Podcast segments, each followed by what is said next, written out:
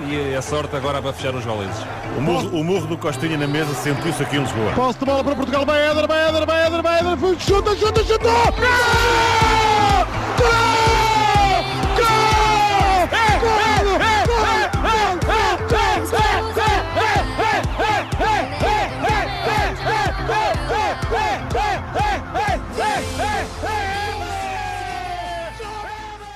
Olá, muito bem-vindos a mais um grande episódio do vosso podcast desportivo, Amor à Camisola. Espero que tenham tido uma semana muito positiva e espero que estejam a gostar deste regresso do podcast. Para hoje, neste 19 episódio, tenho comigo uh, Gonçalo Veloso, uh, um amigo que conheci diretamente aqui no, no clube da, da, minha região, o Grupo Desportivo Escola Maria Alberta Menezes, um, e ele está ligado na sua vida ao basquetebol, tanto como jogador como treinador. E hoje vamos ter aqui como tema do episódio, lá está, o basquetebol, mas para além de conhecermos um pouco do trajeto e do conhecimento do Gonçalo, ele também vai falar-nos um pouco de como tem sido este seu trajeto mais recente no curso de treinador de basquetebol. Antes de dar a palavra ao Gonçalo, dizer-vos que o nosso convidado fez grande parte da sua carreira uh, no basquete no Atlético Clube de Queluz, uh, mais conhecido por CAC, uh, mas também teve passagens por clubes como o Grupo Desportivo Escola Maria Alberta Menezes, o Estoril Basket e o Carnide. no Grupo Desportivo Escola Maria Alberta Menezes e no Queluz, para além de treinar equipas, também praticou basquetebol. Já no Estoril no Carnide desempenhou funções de treinador. Mais recentemente, o Gonçalo terminou então o nível 3 uh, do curso de treinador de basquetebol, uh, que de facto era algo que ele ambicionava e certamente que está a percorrer um belo caminho nesta modalidade. Por isso, Gonçalo, dou-te a palavra para quiser aqui saudar os nossos ouvintes antes de avançarmos para, para a conversa. Sim, bem, uh, agradecer primeiro tudo o teu convite, David. é uma honra e um privilégio estar aqui no teu podcast. Tenho acompanhado, tenho gostado bastante Uh, e aconselho uh, a seguirem e a ouvirem e digo olá a todos. Muito bem. Um, a primeira pergunta que eu te gostava de fazer é como é que surgiu esta tua paixão pelo basquetebol uh, na tua vida e como é que percebeste que este caminho de, de fazer um curso de treinador fazia sentido para ti? Bem, eu pessoalmente sempre estive ligado ao, ao desporto, desde que me conheço, sempre gostei muito de desporto. Um, foi por um acaso que acabei por ir para o basquete, porque a minha paixão era o futebol e desde miúdo que jogava futebol, tanto na escola como na rua, e queria ir para o futebol. No entanto, os meus pais disseram-me que o futebol era muito violento, então fui para uma modalidade muito menos violenta, que é o basquete. Uh, comecei a ver os jogos do meu irmão, que o meu irmão foi para o basquete, um, e depois acabei por ir experimentar e gostei da modalidade. Ah, eu, por acaso não, não sabia que o basquetebol era menos violento que o futebol. Não, não, não, não. Nada, nada a ver. Aliás, é muito menos violento do que o, do que o futebol, o basquete. Uh, relativamente à, à, parte de, de, de ser treinador, uh, uh, durante o meu trajeto como, como jogador, os treinadores que eu tive sempre acharam que, que eu tinha um perfil de, de liderança e por isso é que eu acho que me escolhiam como capitão. Um, e depois tive a sorte, um, porque eu digo mesmo isso que é a sorte, porque nem todos têm essa sorte de, de ser convidado para, para adjunto de uma equipa do, do Clube Atlético Queluz, na altura, uh, pelo, pelo Rui Correia, uh, e tomei o gosto, e a partir daí fui fazendo os cursos de treinador, até agora recentemente fazer o nível 3. Muito bem. Um, esta experiência que já adquiriste assim ao longo da tua carreira, uh, mesmo como jogador, é, é decisiva, lá está, uh, como falaste, e, e, para que tenhas mais conhecimento de pormenores do jogo, né? Um, e, e aquilo que pretendes que eles façam em campo, os jogadores, achas que ser treinador e jogador ao mesmo tempo uh, no basquetebol é, é uma vantagem? Uh, Traz-nos mais experiência, uh, se calhar não, não tanto em termos de jogo, talvez mais em termos de treino, porque como já passei pela experiência que muitos dos jogadores que eu, que eu tenho treinado uh, já estive na, na versão deles, né, de jogador, uh, sei as manhas todas, uh, sei aquilo que, que fazia para, para me cortar também, porque eu acho que todos nós, num momento ou do outro da vida, nos cortamos um bocadinho, mas tento ao máximo passar a minha experiência e dizer o que não fazer se querem alcançar voos mais altos. Ok, Ok. Como é que tu te defines enquanto treinador? Ou seja, dá-me, por exemplo, dois adjetivos. Uh, pá, sou muito, muito rigoroso, sou bastante rigoroso. Uh, tento ser tento ser o mais imparcial possível, uh, apesar de nem sempre ser possível, porque eu acho que, que, não existe nenhum treinador no mundo que consiga fazer isso a 100%. Uh, mas uh, acima de tudo isso, uh, gosto de definir também como um, um, treinador com bastante compromisso. Muito bem, muito bem. Tu, tu fizeste grande parte da tua carreira no, no Queluz, como, como jogador e treinador, antes de passares pelo, pelo Grupo Desportivo Escola Maria Alberta Menezes, pelo Estoril, pelo Carnite. que tipo de aprendizagens adquiriste assim em cada um dos clubes, se é que podes individualizar? e se consideras que treinar assim escalões diferentes, ou treinar masculinos e femininos, são equipas que têm que ter abordagens diferentes no treino? Ok, uh, então por partes. Primeiro, uh, relativamente à minha, uh, ao meu currículo, não é? ao meu crescimento como, como treinador, começou no, no Clube Atlético à Luz, passei por vários escalões, e foi onde eu tive as maiores aprendizagens, até porque continuo a considerar o CAC como o clube, o clube da, minha, da minha vida, porque fui nascido e criado lá, um, e é onde tenho as minhas uh, referências como treinadores. Um, e então procurava aprender eh, todos os dias com cada um deles tudo aquilo que era possível. Um, e acho que foi aí nessa. Uh, nesse clube que, que, entre aspas, alcancei o meu perfil de treinador. Um, depois acabei por ir para, o, para o grupo desportivo Maria Alberta Menezes, um, onde tive uma, uma excelente oportunidade de ajudar a crescer um clube que já, já existia há alguns anos, um, estava em crescimento também, um, e com a, com a minha experiência de um, de um clube de formação com bastantes títulos na formação e também a nível sénior, um, acho que consegui, na altura, ajudar a, a crescer o, o, clube, um clube familiar e do qual eu tenho um grande carinho. Depois tive um convite de um clube com, com grande representação em, em Lisboa também, o Estoril Basket, eh, muitas presenças em fases finais e, e regionais e nacionais, uh, com muitos atletas uh, de seleções também. Acabei por ir para o, para o feminino, no Algueirão também estive no feminino, e depois aí eu posso dizer que que tive o privilégio de trabalhar com, com a equipa e com o grupo de atletas que mais gostei até hoje foi uma equipa de sub-19 que acabámos por chegar à final da Taça Nacional de sub-19. Uh, não era o grupo mais talentoso do mundo, mas era o grupo mais empenhado e dedicado com o qual eu já tive a oportunidade de trabalhar. Uh, depois tivemos outro tipo de dificuldades, pá, que nem, nem sempre era fácil, uh, porque como é ali um clube da linha, há, há muitos, muitos atletas que são de escolas privadas e de colégios privados e nem sempre podem estar uh, nos momentos de, de, interrupções letivas para treinar. Era a maior dificuldade que a gente teve, então foi difícil gerir essa situação, mas acabei por aprender aí que mesmo com cinco ou seis jogadores em, em treino, há sempre possibilidades de treinar e de fazer crescer a equipa. Uh, depois uh, fui para um dos históricos de, de Lisboa, Uh, também no início feminino e depois neste último ano em masculino, uh, que é o Carnito Clube, que se não me engano é o terceiro ou quarto, espero não me estar a enganar, clube com mais títulos séniores de masculinos. Onde pá, na altura fui convidado pelo meu grande amigo, infelizmente falecido, o Luís Miguel, e também pelo coordenador, Telmo Botelho, com quem tenho uma grande amizade. Uh, pá, achei que seria um ótimo, um ótimo caminho para seguir e para continuar a crescer. Acho que os dois primeiros anos foram muito bons, muito bons.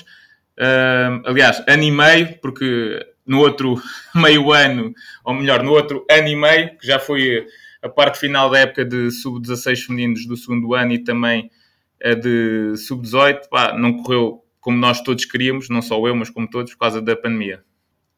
Muito bem. Um, em, relação assim a abordagens diferentes uh, entre masculino e feminino? Masculino e feminino, sim, desculpa.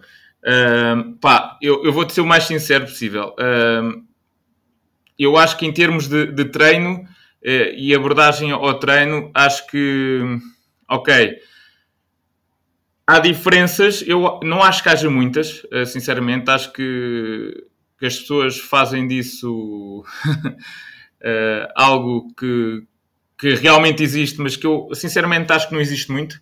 Uh, ok, tens de ser um pouco mais emocional junto do feminino, uh, porque elas uh, viram um bocadinho mais a, a sua forma de estar para, para as emoções.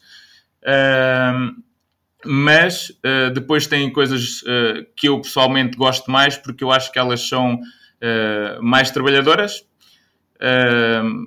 procuram, procuram realmente alcançar aqueles objetivos que tu defines, uh, enquanto que os rapazes, apesar de quererem, se calhar, ganhar mais do que elas, ou estão mais preocupados com isso porque são muito mais competitivos, uh, em termos de treino, por exemplo, ou em termos de treino, ou em termos de jogo, uh, procuram sempre pôr um cunho pessoal em qualquer coisa, porque os homens, na minha perspectiva, são um bocado mais criativos do que as mulheres então procuram sempre pôr qualquer coisa de novo, por exemplo, um exercício, então, ah, pá, vou inventar aqui uma coisa minha para o exercício uh, ser, uh, ter um cunho meu pessoal, pronto, Exato. ou este lançamento, não é mais por aí.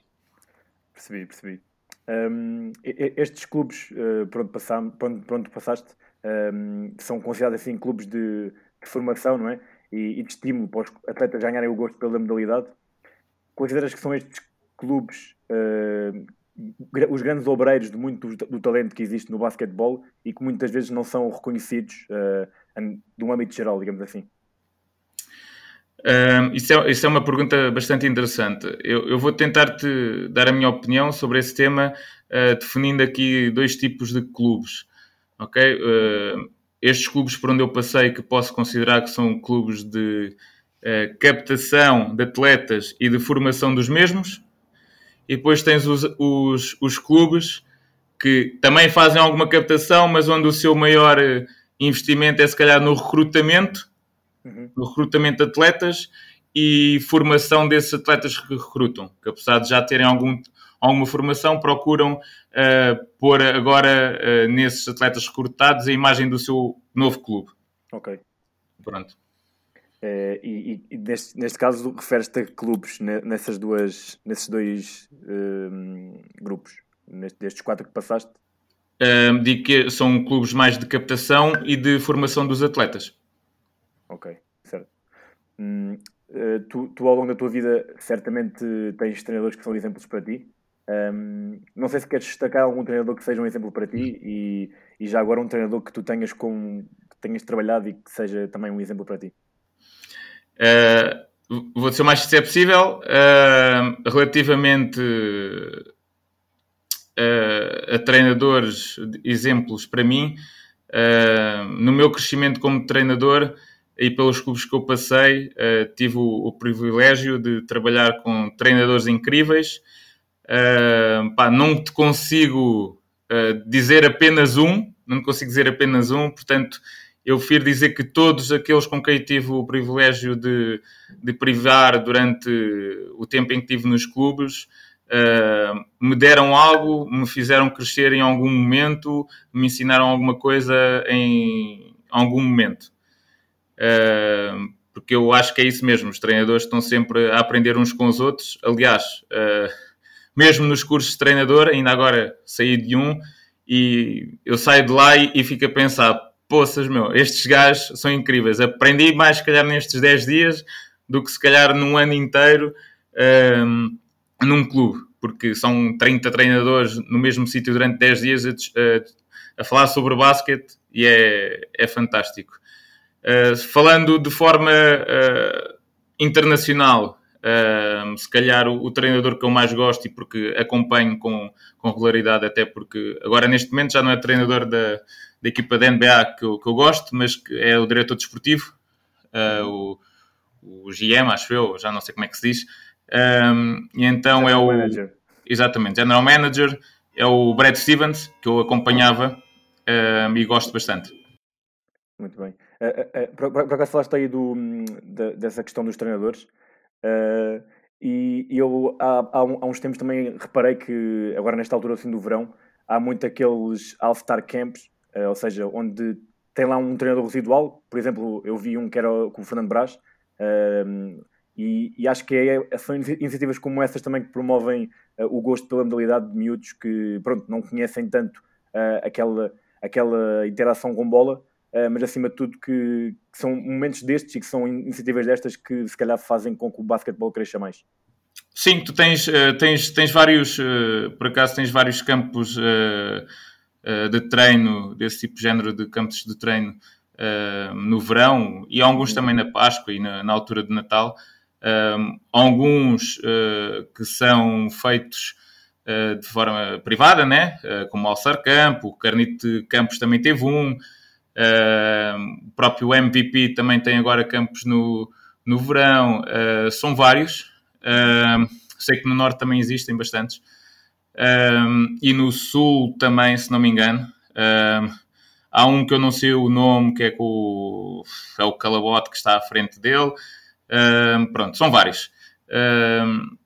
E acho que são fundamentais uh, para que não haja uma interrupção de atividade tão grande como costuma haver um, de um ano para o ano, uh, isto ano, ano competitivo um, que normalmente são quase três meses, né?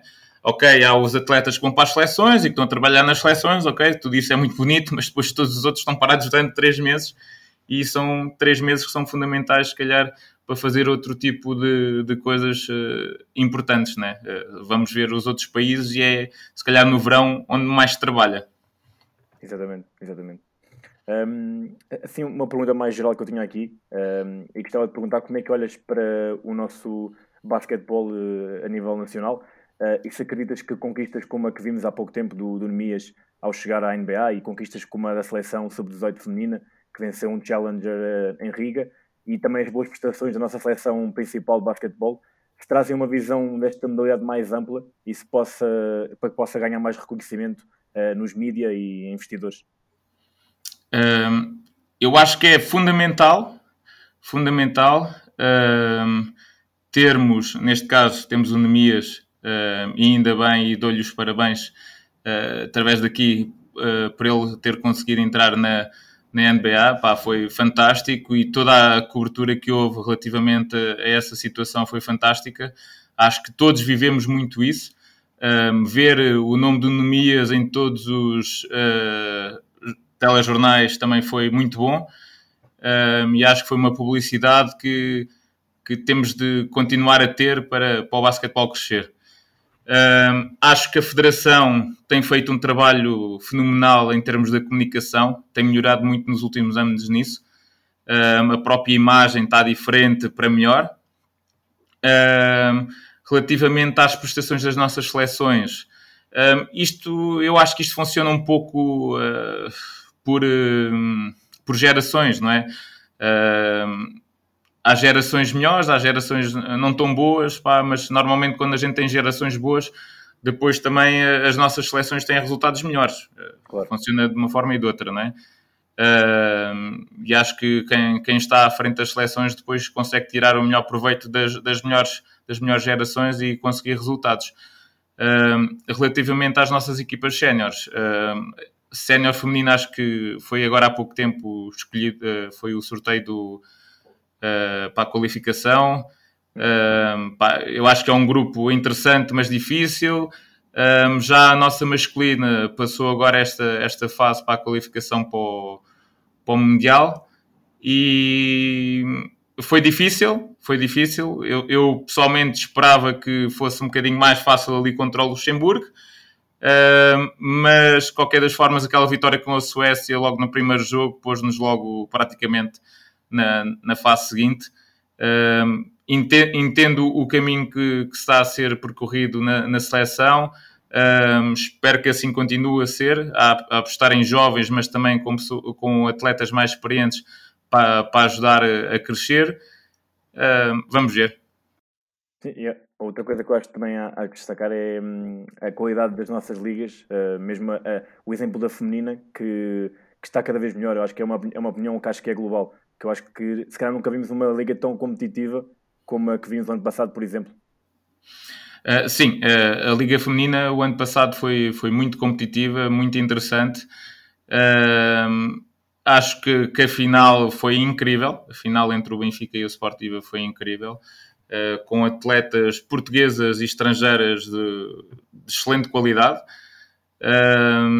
Acho que este ano, além da Liga Feminina, também vamos ter uma primeira divisão feminina muito forte, muito forte porque com o aumento de uma americana para duas americanas a qualidade vai aumentar, portanto vai ser duas competições bastante interessantes e mesmo a liga masculina um, também acho que este ano um, com algumas mudanças de treinadores e com, com a aparição de outros clubes que, que pronto, históricos como o Iliabum que subiu à liga um, e do próprio Póvoa que eu acho que, que vai trazer bastante qualidade e também com competitividade. Muito bem.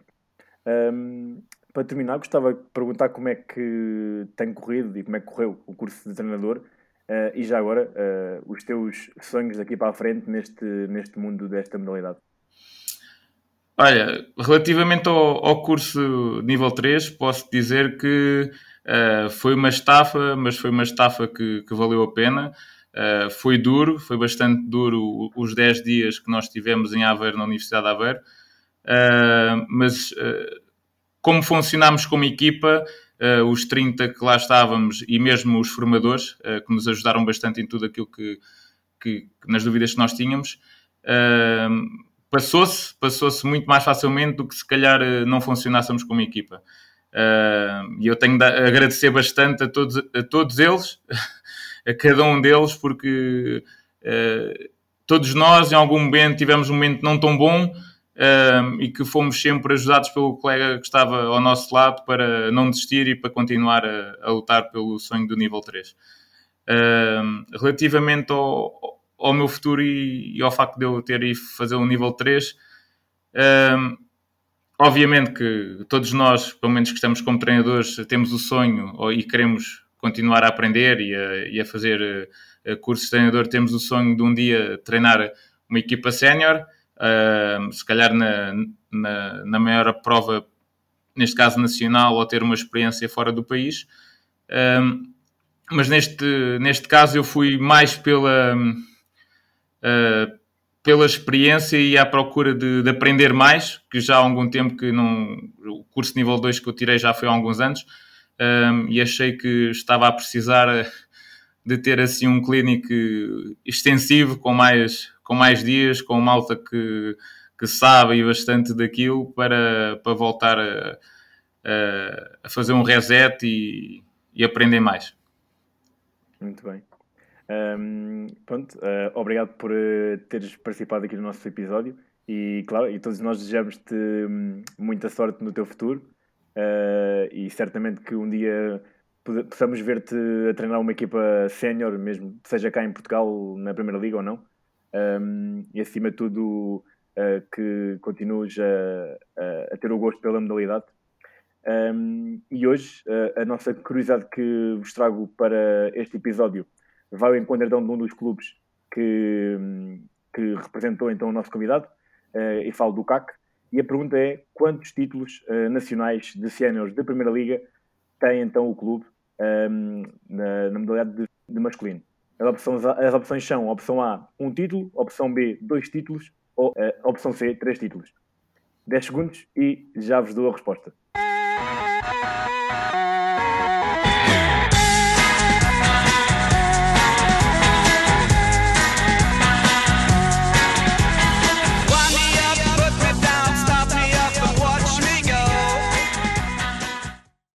Bem, e a resposta correta é a opção B, dois títulos. O CAC foi fundado em 1933 e estas conquistas foram nas épocas de uh, 1983-1984 e também em 2004-2005, uh, que de facto fazem do CAC um clube com história no basquetebol nacional, para onde já passaram jogadores bem, conhecidos, como é o exemplo do Carlos Andrade, do Miguel Miranda e também, por exemplo, do Carlos Lisboa. Por hoje é tudo e até ao próximo episódio. Um abraço e, e, a sorte agora vai fechar os valentes. O murro, o murro do Costinha na mesa sentiu-se aqui em Lisboa. Posso de bola para Portugal, vai Éder, vai Éder, vai Éder, vai Éder, chuta, chuta, chuta! Gol!